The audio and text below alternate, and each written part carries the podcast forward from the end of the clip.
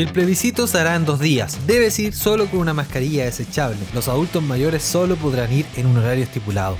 Este tipo de noticias inundaron las redes en las últimas semanas. Pero, ¿cuán reales son? En este capítulo hablaremos de las fake news a solo días del plebiscito nacional. Soy Pato López y este es El Cabildo, un podcast de Mala Espina Che.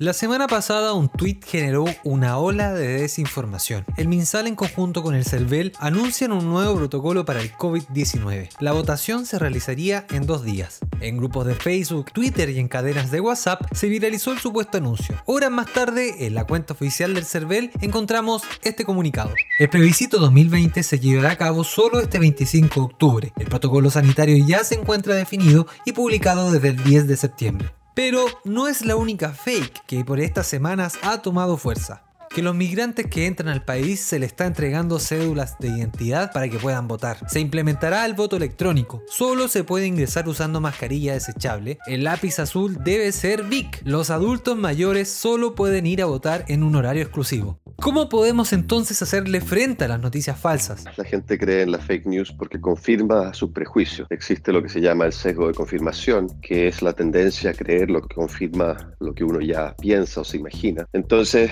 durante el plebiscito específicamente, este sesgo de confirmación se hace aún más fuerte porque tendemos a fanatizarnos, tendemos a tomar un lado, tendemos a, tener, pensar de manera más emocional. Él es Cristian Huepe, investigador y director del laboratorio Social Listening UC. Y al pensar de esa manera, cualquier noticia que confirme lo que queremos creer, lo, que nuestros prejuicios dicen, vamos a tender a creerla y así vamos a tender a propagarla cada vez más y le va a llegar a más gente. Y en la medida que los bandos se aíslan y se, centran sobre sí mismos y consideran al otro lado como los enemigos, más esas eh, fake news se retroalimentan en esos círculos de la misma ideología y se refuerzan, por lo tanto van a crecer siempre en este caso, en estas situaciones de división y de, fanatización, digamos, emocional. Casos como estos se han repetido constantemente en este último tiempo. Hace una semana un usuario de las redes sociales denunciaba que la embajada chilena en Canadá se negaba a permitirle el voto a los compatriotas residentes en aquel país, pero esta información no era cierta. Esta fake news también está aumentando en esta época porque ya cada vez más en Chile las fake news muchas veces se promueven de manera organizada. Ya no es que alguien haya posteado una noticia que no entendió, inocentemente falsa, que se repita, sino que hay eh, realmente cada vez más en todo el mundo, y Chile no es la excepción, algoritmos, métodos, compañías, grupos eh, de todo tipo que se pueden conseguir para que promuevan estas noticias falsas de manera concertada. Entonces eso es una advertencia más de que tratemos de ser lo más objetivos y no dejarnos llevar por este tipo de fake news y no promoverla, porque en el fondo lo único que estamos haciendo es ayudar a gente que se quiere aprovechar de uno para promover noticias más fanáticas y así sembrar el odio contra el otro para promover sus puntos de vista. ¿Qué llamamos fake news?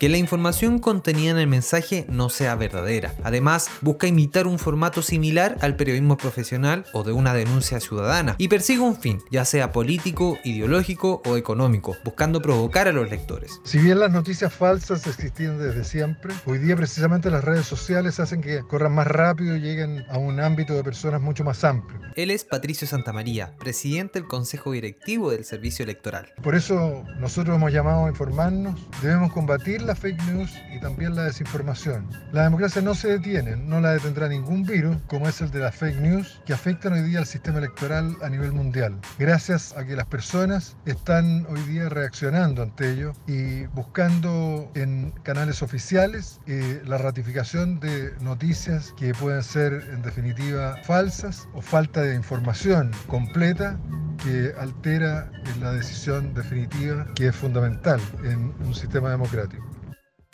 Es tan grande el impacto de las noticias falsas que se infunden con mayor rapidez, alcance y profundidad que las verdaderas.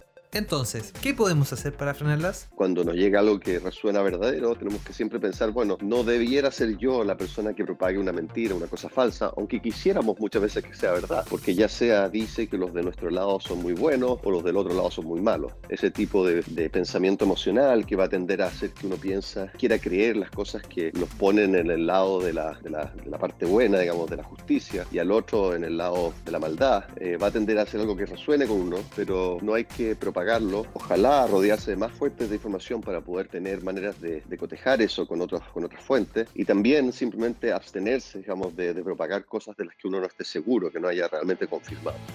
Además, tener una conducta responsable y escéptica, chequear la información, prestar atención a lo que compartimos y saber que detrás de una noticia hay muchos intereses en juego. Ya que estamos a días del plebiscito, te invitamos a usar el hashtag MalaEspinaChequea para denunciar desinformaciones o hacernos llegar tus dudas. También escríbeles en las redes sociales al CERVEL. Elige siempre las fuentes oficiales a la hora de responder tus inquietudes. El Cabildo es una producción original de Mala Check. Nos puedes escuchar en todas las apps de podcast. Y si te gustó este capítulo, compártelo con alguien a quien le pueda interesar. Búscanos también en Twitter e Instagram como en nuestro sitio web. En la producción estuvieron Laura Soto, Augusto Valenzuela y Pato López.